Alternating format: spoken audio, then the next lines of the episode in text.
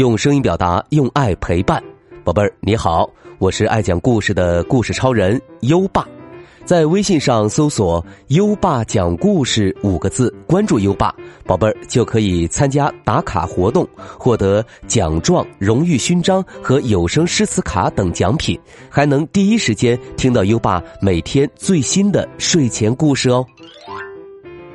好啦，我们今晚的故事是。牛郎织女。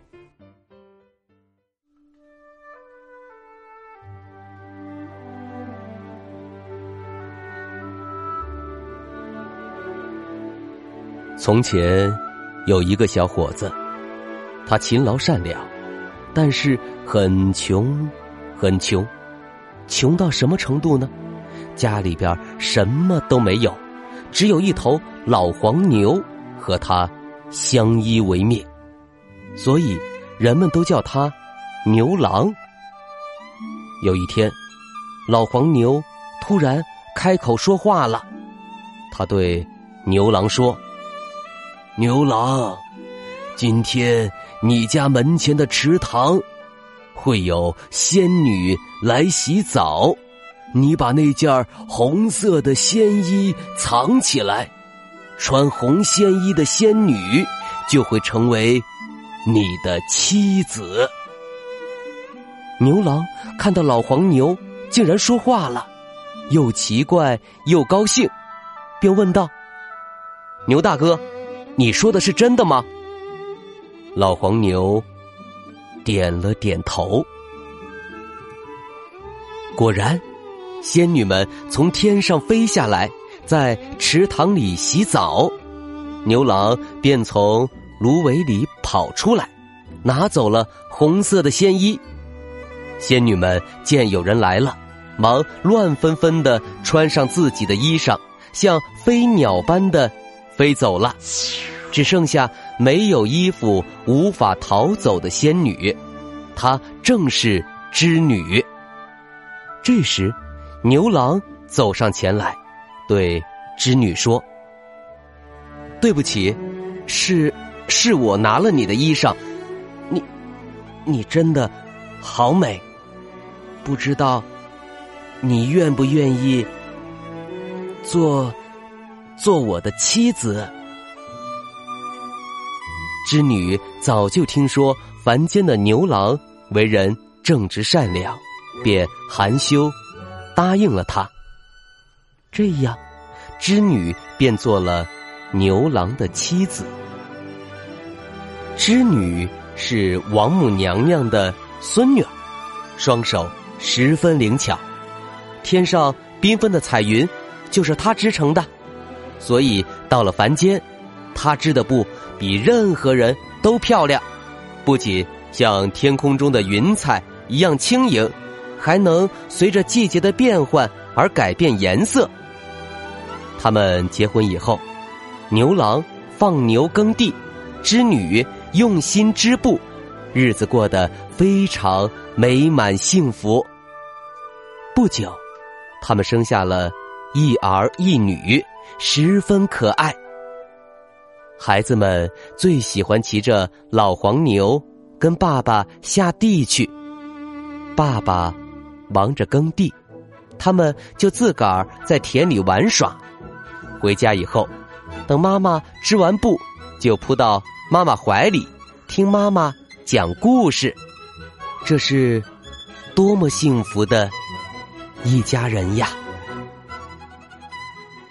后来，王母娘娘知道了这件事儿，勃然大怒，就派了许多天神把织女接回天上，不许他再和牛郎在一起了。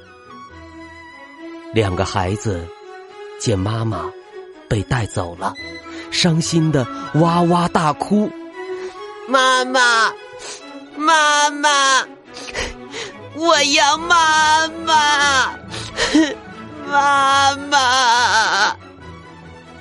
牛郎抱起两个孩子，也忍不住伤心的哭了起来。这时候，老黄牛突然张开嘴说话了：“牛郎，我快要死了。我死了之后，你把我的皮披到身上，就能飞到天上去见织女了。”老黄牛说完，永远的闭上了眼睛。第二天，牛郎把两个儿女放在一对箩筐里，拿扁担挑着他们。可是哥哥比妹妹重，这样不好挑啊。他就叫妹妹拿着水瓢。里面装着水，这样两头的轻重就一样了。牛郎披着老黄牛的皮，挑着两只箩筐，像乘着一阵风似的往天上飞，终于飞到了天上。织女就在那儿站着，她的脸上挂着泪珠，眼睛。都哭肿了，孩子们看见了妈妈，大声呼叫着：“妈妈，妈妈！”眼看牛郎和织女就要相逢了，可就在这时，王母娘娘驾着祥云赶来了。她拔下他头上的金簪，往他们中间一划，霎时间。一条天河波涛滚滚的横在了织女和牛郎之间，谁也没有办法跨过去。妹妹看了看手里的水瓢，对牛郎说：“爸爸，我们可以把水舀干。”哥哥也说：“爸爸，我们一起舀，把河水舀干。”就能见到妈妈了。牛郎点了点头，就动手舀起水来。他舀啊舀啊，一瓢又一瓢，一秒钟也不肯休息。日子就这样过去了，一天又一天，一年。又一年，王母娘娘终于被感动了，便同意让牛郎和织女每年见一次面。于是，在每年农历七月初七的晚上，天上就会飞来无数成群的喜鹊，在天河上搭起一座桥。这样。牛郎和织女就能在鹊桥上团聚了。传说，每年的七月七日，若是人们在葡萄架下葡萄藤中静静的听，可以隐隐听到仙乐奏鸣，织女和牛郎在深情的。交谈。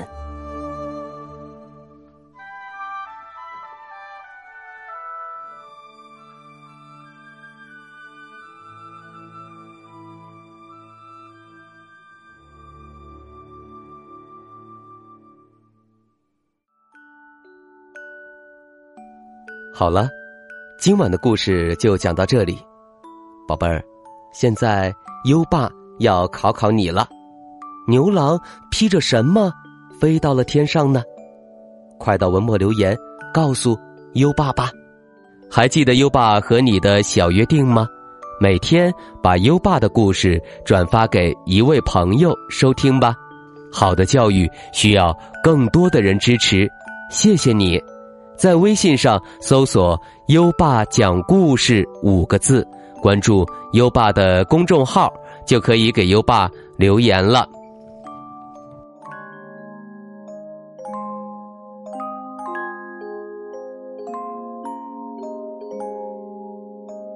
到该睡觉的时间了，宝贝儿，跟着优爸开始我们的睡前仪式吧。第一步，盖上你的小被子，不要着凉。第二步，跟身边的人说晚安。嗯，做的不错。第三步，闭上眼睛，让我们听着美妙的音乐和诗歌入睡吧。优爸，祝你好梦，晚安。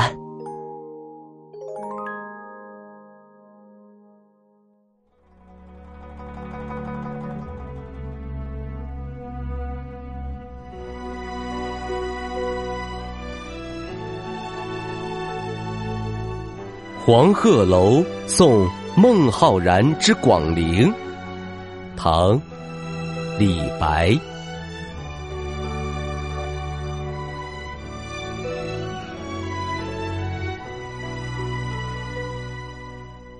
故人西辞黄鹤楼，烟花三月下扬州。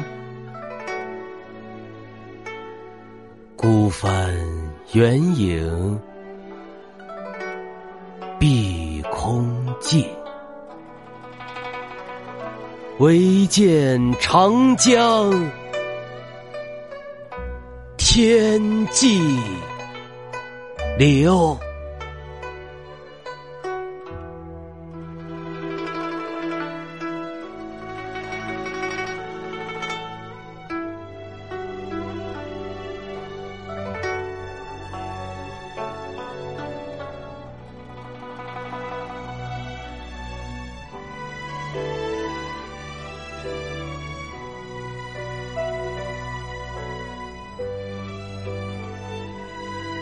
黄鹤楼送孟浩然之广陵，唐·李白。